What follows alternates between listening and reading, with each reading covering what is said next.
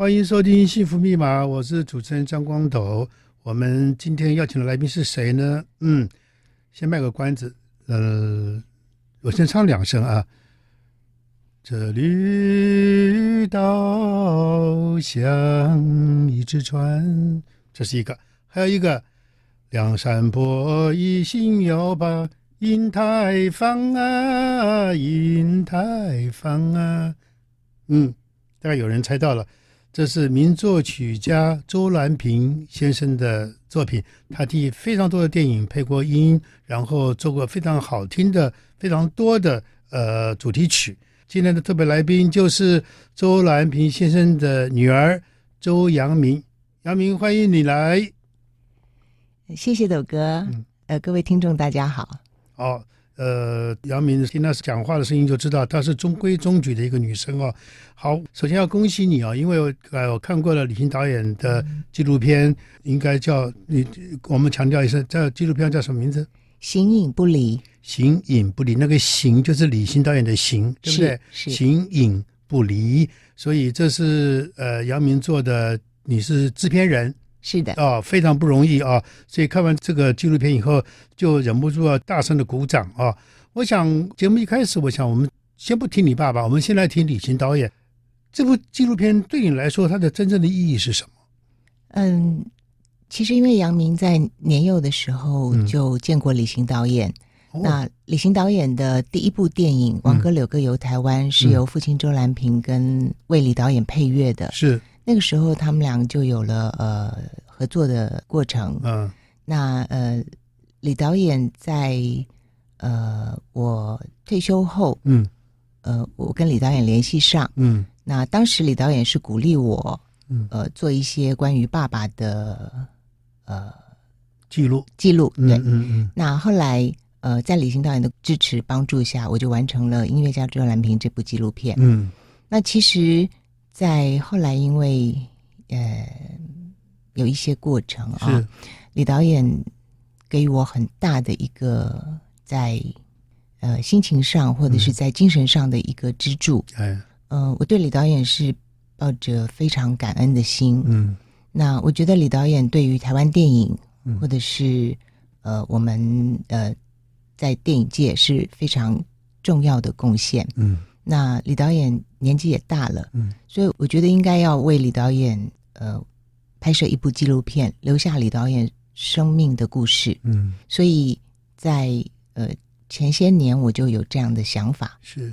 那后来因为呃姻缘到了，所以呃能为李导演完成这部纪录片是呃李导演的托付，嗯，也是我对李导演的承诺，嗯，所以我觉得这是非常有意义的一件事情，是。形影不离，我想真的，呃，从这个电影的名字“形影不离”开始，到呃整个的片子的推展，我想这个可以，我们待会在后面再来聊。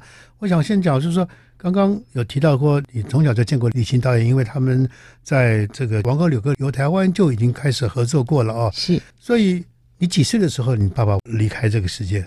呃，八岁的时候。八岁的时候，所以那个时候，呃，对爸爸的。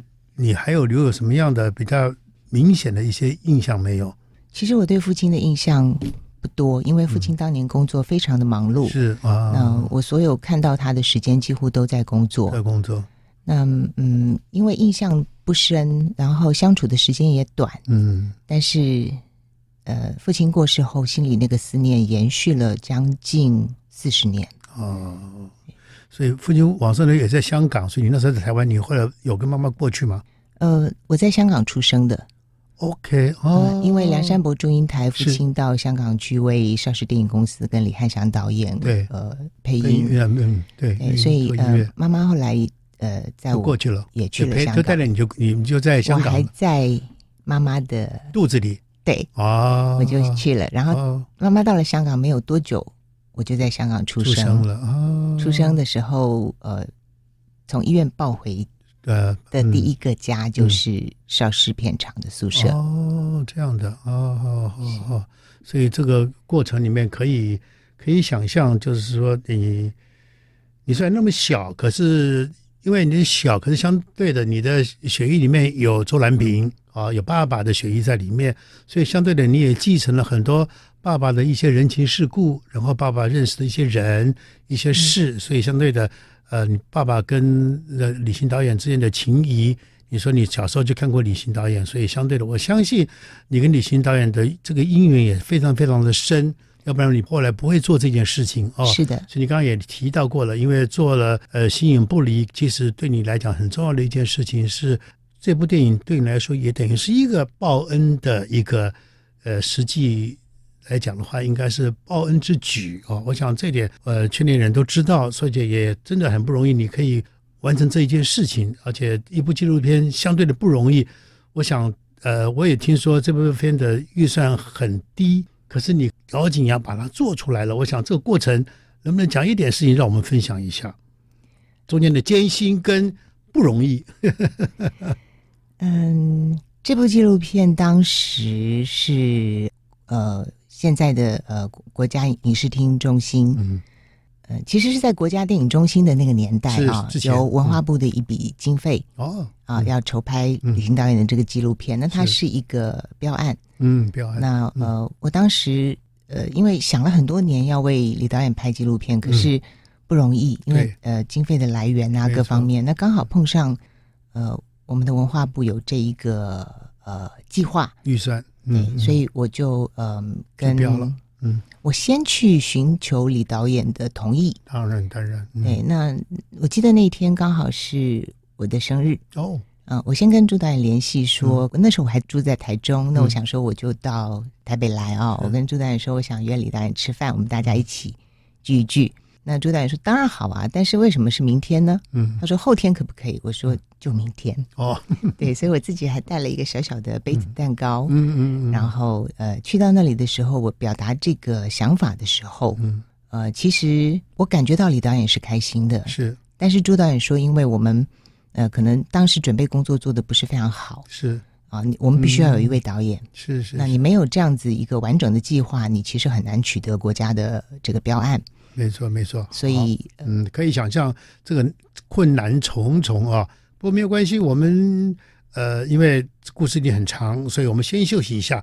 我们待会儿再回来继续来听你来讲这一段故事啊、哦。好，我们休息一下。所以，呃，也因为你生日那一天，李导演呃跟朱导演一块儿，然后你们就谈到了做纪录片这件事情。可是朱导演也特别提醒你，这个标案不容易，你必须要准备的很充分才对，对不对？是，嗯。所以呢，呃，所以接下来呢，我记得当时，呃，我我们讨论了几位人选，那朱导演都觉得不适合，嗯，那突然朱导演就提到了，呃，二十年前曾经为呃李行导演拍摄过，呃，李行和他的行李的导演和平导演，嗯嗯，那我记得朱导演提出这个和平导演的名字的时候，嗯，因为李导演在我的右边，是。我转头看了一下李导演啊、哦，嗯，他没有讲话，可是他。嗯默默的这样拍手，拍手哦。然后呢，他的他笑得很高兴。嗯嗯。那在那一刻，其实不需要更多的言语，是我可以感受到李导演心里的欣然同意。对，嗯，还有他的期待。是。所以二话不说，立即联系和平导演。和平导演，嗯，所以就一步一步的往前推，我推动了啊。是。所以前后拍了三年多。其实从准备标案到完成到呃。就是让大家第一次看到这部纪录片世界首映，嗯，前后整整是四年的时间，四年了，哇，是，所以四年做一件事情真的是非常了不起的一件事情啊！所以我想，呃，刚一开始讲过，就是因为李导演跟你父亲的之间的情谊，所以很多事情很多因缘就是往前推，推到你最后这么一个大的高潮，你做完了这部纪录片哦。相对的，好像李导演的晚年，当然李导演旁边也有一些。也有他的这个，应该说是他的秘书或什么。可是你好像也是他的很重要的一个支柱，也是那个特助，对不对？哎，可以这么说吧。我不是他的特助，不算不算特助。对，因为李导演有呃他的真正的助助理，助理啊，啊，也有一些在不同的呃领域里面为他工作的伙伴。嗯，那其实我跟李导演之间就是一个类似于。当然，因为我父亲、母亲、家人都不在了，嗯嗯，所以我我觉得我对李导演的心情就是像如同对待父亲一样的投射，对，嗯，尊敬，嗯，我想，呃，我也听到这个，呃，和平导演说过，他说他后来为之所以会同意当再重做冯复、再重导这部纪录片的最主要的原因之一，是因为有你，因为他说你在旁边，你可以去影响李行导演，让李行导演把心敞开，把一些他可能平常不会说的话，甚至于不会让人家看到的画面，都一口全部一声不响，全部同意，全部 open 哈。我想这个。和平导演这么说，你应该同意吧？嗯、是。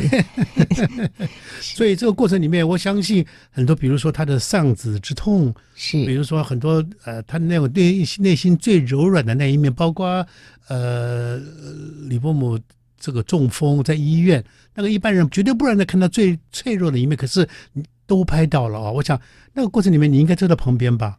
呃。就您刚刚呃问的几个问题啊，嗯嗯、就是呃和平导演呃原先是有一点点的呃排斥。排斥，因为他有讲了一件事情啊，嗯、他说同样的事情在做啊，嗯、他说出来的成品如果没有更多的突破的话，他可能就是一个一样的，嗯，他形容说歌功颂德的纪录片，嗯、他说那个东西在我们就是周边其实并不缺乏，是，那他觉得李导演并不需要这样的东西，嗯、那。呃，他也不需要做这件事情，是。所以当时呢，和平导演在我刚刚那那所谓的跟李导演碰面，呃，经过电话，和平导演不得不在电话当中，他不得不同意的情况下，嗯、当晚其实他就发了一封信给我，是啊、呃，就是告诉我他不想接，不想接。嗯嗯。那我就跟嗯、呃、朱导演报告这个事情的时候呢，因为朱导演担任监制嘛，是。朱导演就是说，呃，他非常了解和平导演的个性，他觉得如果呃，他不同意就不要勉强他。是，他说勉强的事情也不会做得好。没错。但是我觉得我心中一直有一个李导演默默低头微笑拍手的那个画面，嗯嗯，挥之不去。嗯嗯。所以我就跟呃导演要了和平导演的电话，嗯，然后我打了一通电话给和平导演，我说导演您听我说一段话哦，嗯，您再做决定。他电话接起来，他就先说的，他他他推辞。嗯嗯。那呃，其实，在我告诉他了，我曾经就是说，我对父亲拍《音乐家周兰平》的心情，其实同样是要对待李行导演的。嗯、那和平导演就说：“你把这个您父亲的纪录片能不能给我看一下？”嗯嗯嗯嗯。然后我他说我看完之后，我再跟您答复答复。嗯。那他看完了《音乐家周兰平》之后，当然那个是呃我还不太接触到这个电影工作的这个范围的时候，那作品当然各方面的表现并不那么的理想，嗯、可是情感的部分是。呃，饱满的，嗯，所以和平导演看完了这部纪录片之后呢，我觉得他有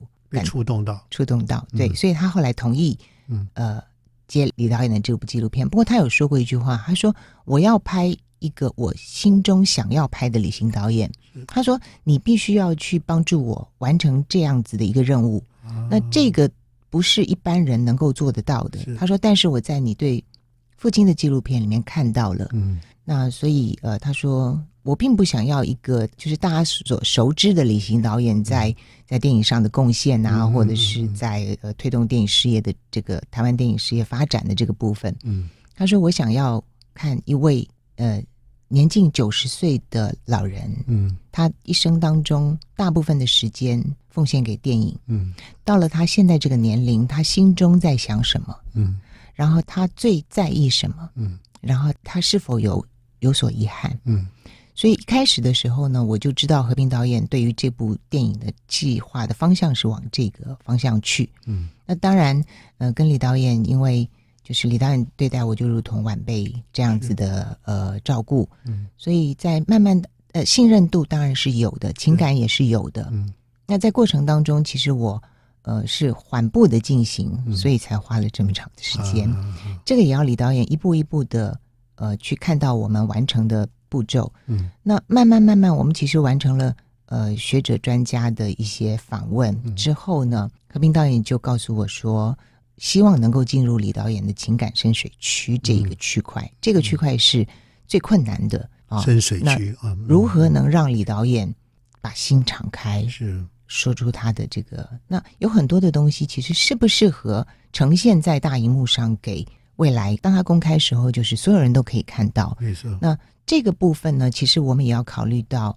呃，李导演甚至于说李导演的呃家属、亲人们，嗯，他们心中的呃感受，嗯，所以在拿捏的部分要非常的谨慎跟小心。嗯，那先突破李导演的这个心房，心房对，嗯、所以我花了很多的时间啊，在陪伴他啊，嗯、呃，跟他一起吃饭啊，或者是散步啊啊。嗯在家里面只有我们两个人在聊天的时候，我就慢慢的问他这些部分。嗯、然后我也曾经问过李导演，你同不同意呃接受访问？嗯、那我觉得李导演值得尊敬的地方是在李导演对于他的一生是非常的清澈透明，嗯，然后坦然面对的。是他的人生当中没有任何事情他觉得不可，就是所谓的不可告人、嗯、啊。这个部分是我这么长时间，我觉得我没有在。呃，任何一个人身上是，呃，看到李导演这样子的一个可以完全的坦然的面对他的人生，嗯，他觉得他对得起他自己，他对得起这个世界，家人啊，家人，世界，这世间，对，嗯，嗯，所以在后来，当然在所有的访谈当中，尤其是触碰到较为深入的问题，李导演心中的情感或者他的遗憾的时候，哈、嗯，我往往在现场我会非常的注意，嗯，那李导也要注意到，因为。毕竟年纪大了啊、哦，我也要注意到他的情绪起伏，不要让他太伤感。嗯，这是一个在他身体健康的方面。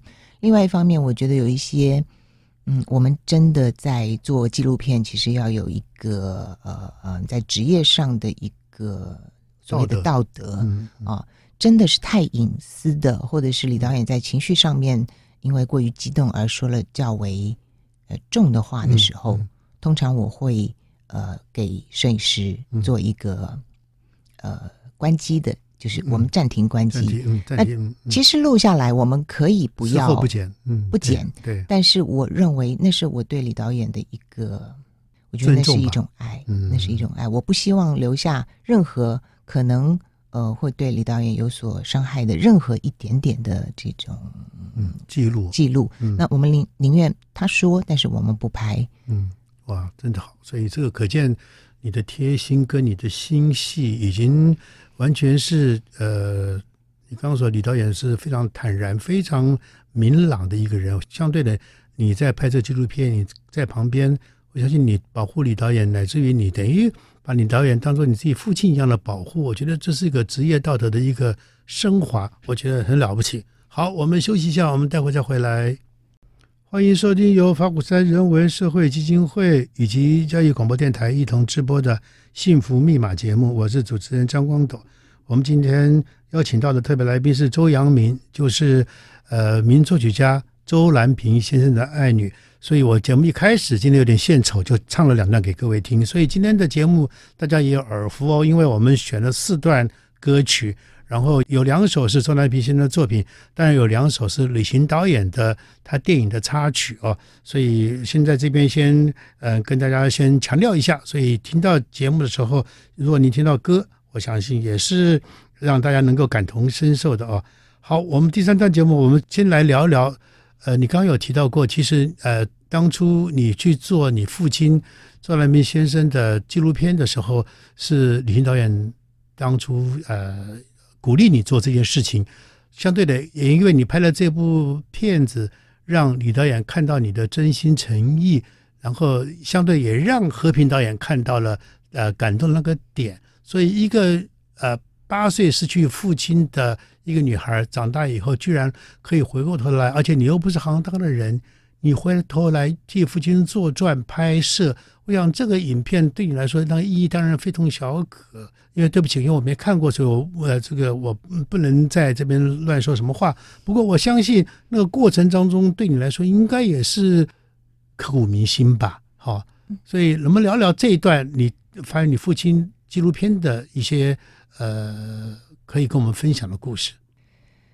嗯，我觉得父亲的纪录片。的完成对我来说是一个自我疗愈的过程。嗯，因为呃，父亲离开的太早。嗯，那母母亲其实到过世为止，我觉得母亲都没有走出这一份伤痛。哦，那因为母亲在这样子的一个巨大的伤痛之下，她完全封闭了对父亲的回忆。他也不准你提。呃，他不跟我们说，不跟你们提啊。哎、呃，那我们也不太敢提。是，所以四十多年来，我对父亲是处在一个呃模糊记忆当中，然后嗯、呃，既熟悉又陌生的父亲。是，我我知道父亲是作曲家，嗯、有些作品，但是在那个年代里面，其实没有没有就网络现在这么方便搜寻资料。对，没错。所以我对于父亲的作品也不太清楚。哦，也不知道父亲有得过呃几座金马奖，啊、因为当时家里面只有一座嘛，嗯嗯，就是一座一个有马的，嗯、对，其他奖牌我、嗯、我不知道那个是是什么意思。嗯、对，嗯，那后来在见到李导演的时候，李导演说你看了以后，李导演说你手上另外两个。呃，奖牌式的，嗯，其中第一个就是《梁梁祝》，第二就是金马奖第二届梁山伯祝英台最佳配乐。啊，他说这个是现在极其珍贵的，因为很多都找不到了，嗯嗯，不知去向。嗯、他说你手上有这些东西，你要好好的保存。嗯，那嗯，所以在呃这样就是在一个呃母亲完全不提的情况下。我我有一个最深的感触，我记得我大概二十几岁已经开始出社会工作了。嗯、我走在忠孝东路上，我经过一个店家，嗯，里面传来《昨夜你对我一笑》这首歌。嗯，我听到了以后，我心里觉得它好像是爸爸的作品。哦，我都无法确定。嗯，我都完全无法确定。嗯、那对于那个感觉，我我当时在呃夜晚的这个忠孝东路啊，车水马龙当中，我觉得好。好伤心，嗯，就是我怎么会连这个都不能确定？然后，嗯、呃，可能一般的人说，嗯，父母早逝，它是一份遥远的记忆，嗯，可是因为父亲做的这些作品，他其实一直到现在为止都存在在我们生活当中，时不时的就会听到。那个对我来讲，是你没有办法完全把它忘记，嗯，啊、哦，你每看到，你每听到，你心里就会有触动，触动，嗯。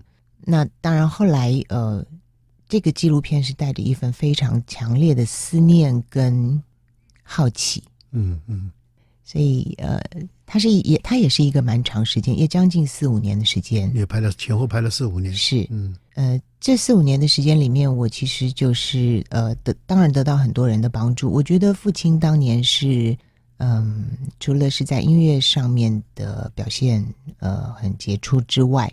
我在透过访谈当中，我其实感觉到所有的长辈们对父亲的那种不舍，嗯，跟怀念，嗯，整个情绪其实很完整的投射在我的身上，嗯，我当时得到的那种力量，嗯，那种爱，就完全是承系了父亲的那个种下的善缘，嗯嗯嗯，就等于说你刚刚一开始说的，你很重要的疗愈过程。是。我透过这个过程当中，我逐渐从那个呃茫然，然后孤单的过程，嗯，我找到了人生当中一个很重要的，就是这种疗愈的机会，然后也得到了一个重新面对生命的一个历练。它其实改变了我往后的嗯看待事情跟面对生命的态度，嗯。呃，我想听众朋友们可能刚刚听到，呃，杨明刚刚讲他在忠孝东路车水马龙的路上听到商家传出来一音乐的歌声，歌声就是昨夜你对我一笑，这是当年这个歌是非常非常红。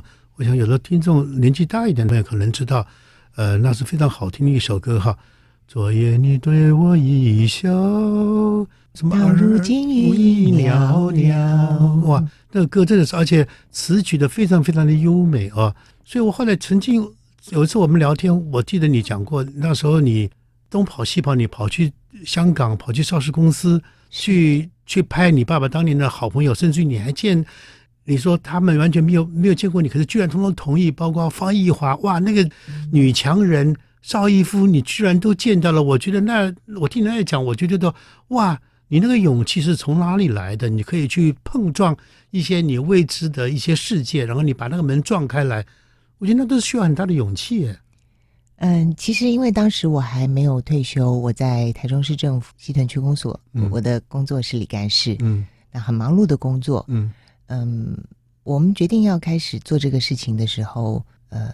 因为不熟悉这个领域啊、哦，所以难度是很高的。是啊，那我常常会在呃晚上睡不着，比如说什么事情没有办法联系上，或者是呃下一步该如何进行的时候，其实我会焦虑。嗯，那有时候偶尔的呃失眠，嗯。的夜晚哦，我会站在呃，我记得我会站在我们家的窗户看着楼下，手上拿了一杯热水、热开水，嗯，然后就想说怎么办，接下来该怎么做？嗯，甚至于我会产生一种很荒谬的想法，就是说，我觉得这整件事情很荒谬，就是。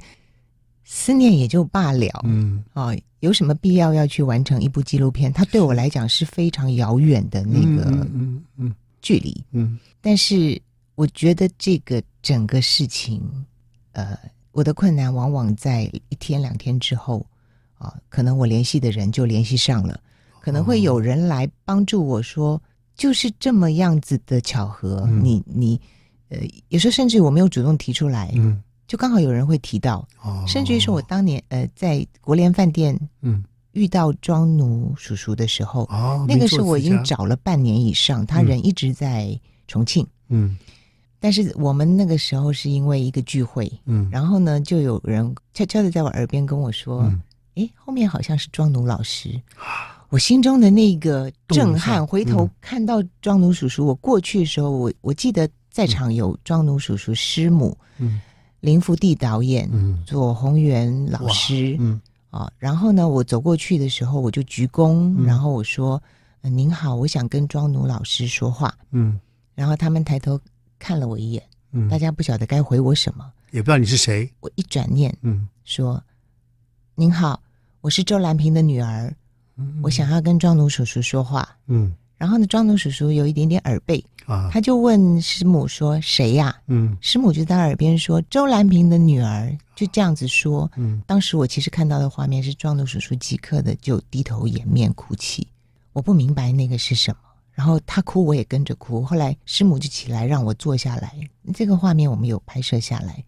他一直哭，然后呢，我就问他：“叔叔，你哭什么啊？”他就说：“哎，我跟兰萍的感情啊，没有周兰萍就没有一些后来很多的合作。”那我觉得我后来明白了一点啊，在我所有做的事情当中，我慢慢的去领领悟，其实我觉得是父亲、母亲，尤其是父亲，嗯、在天上，他呃看着我，嗯，他他心疼我，他心疼他自己走的太早，嗯，而且还心疼他离开的时候我年纪太小，嗯，那今天女儿想要开始呃回头去寻找他的时候，嗯。我觉得父亲是欣慰的，嗯，那父亲也帮助我，嗯，所以在这个过程当中，尤其是我到了邵氏啊，打开了父亲的录音室，那已经封成了三四十年以上的录音室。嗯嗯、那么在香港邵氏电影公司黄家熙先生的帮助之下，啊，我们打开这个录音室，我走进去的时候，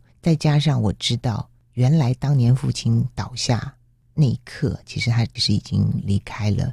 就在那间录音室里，那都是后来在逐渐完成，在继续的访问当中明白。哇，所以我可以想象到那个画面，就你开启那个录音间的那一刹那，那个就变成你父亲的生跟死都在那个里面。所以那个哇，那真的是让人家真的可能会无法无法支撑下去啊。我可是我想这个经验也只有你最知道啊。好，我们休息一下，我们呃待会再回来。欢迎回到《幸福密码》，我是主持人张光斗。我们今天的特别来宾是周扬明，是名作曲家周兰萍先生的女儿。他刚呃，他最近刚刚完成李行导演的呃纪录片。呃，所以我们刚刚聊到了扬明，你说在邵氏公司的录音间，你打开那一刹那，你好像跟你父亲阔别几十年以后，又两个人又重逢的感觉啊。一个虽然在天上，一个在人间。所以呃。我想你那个过程里面，你去了很多地方，见到很多人，这些人跟事，呃，对你来说可能也是排山倒海而来的礼物也好，甚至于是压力也好。可是你如何把它转换，然后人如何变成你的一个养分，让你能够继续往前走呢？嗯、呃，确实，我因为呃考上了呃台湾艺术大学电影学系的在职硕士班。嗯。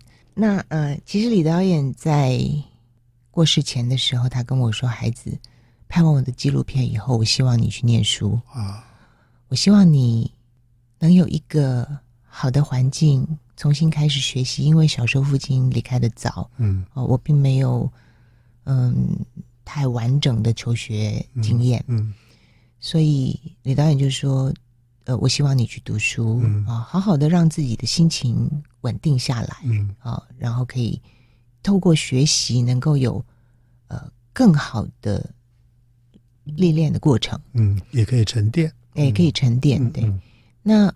所以在课堂上，我们即将要准备论文的时候，哈，我跟呃我的指导教授在讨论的时候，我突然发现，在过去的十年间，嗯，在呃中港台三地，我细数了一下，我可能访问了近，包括就是父亲的纪录片，包括李行导演的纪录片，嗯，其实我访问了可能超过八九十位的，嗯，呃非常重要的前辈，是。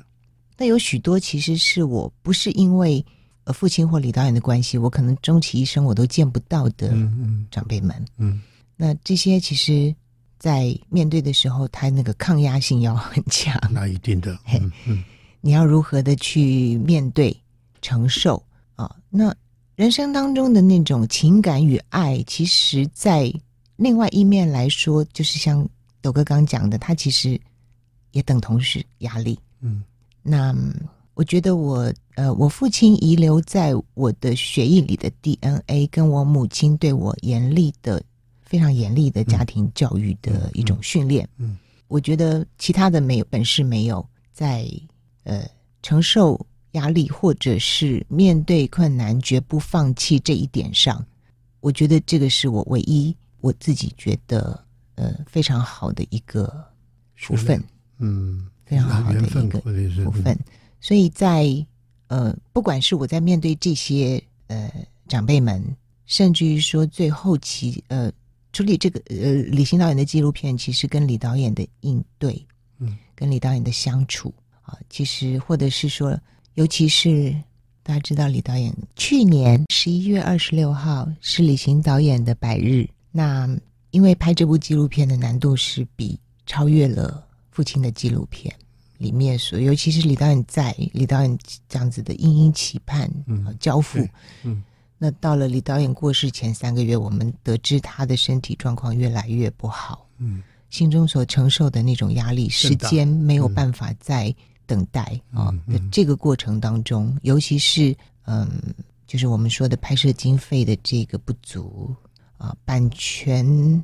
取得的这个困难度啊，嗯、跟那个所要付出的这种代价，代价，嗯，我觉得最后都是靠了这一个我的福分，嗯，还有信念，信念，嗯，那我知道任何事情，只要你不放弃，放弃非常的容易，太容易了，坚持是非常困难的一件事情。嗯嗯、那我觉得我对于生命当中人的选择有限，嗯，当你。决定了以后，你要对你所有的决定负责任到底，义无反顾，义无反顾。而且留下来的东西，它不是属于我们的，它是属于这个世界的。是、嗯，它是一个文献，它可能是一个历史资料，它甚至于可能是，就像我两部，我也只有呃制作过两部纪录片，嗯，但是我觉得两部纪录片，它其中最重要的事情是，它为两位在音乐界跟电影界的有贡献的人留下记录，嗯。那另外就是，我也为同步，其实也就是台湾电影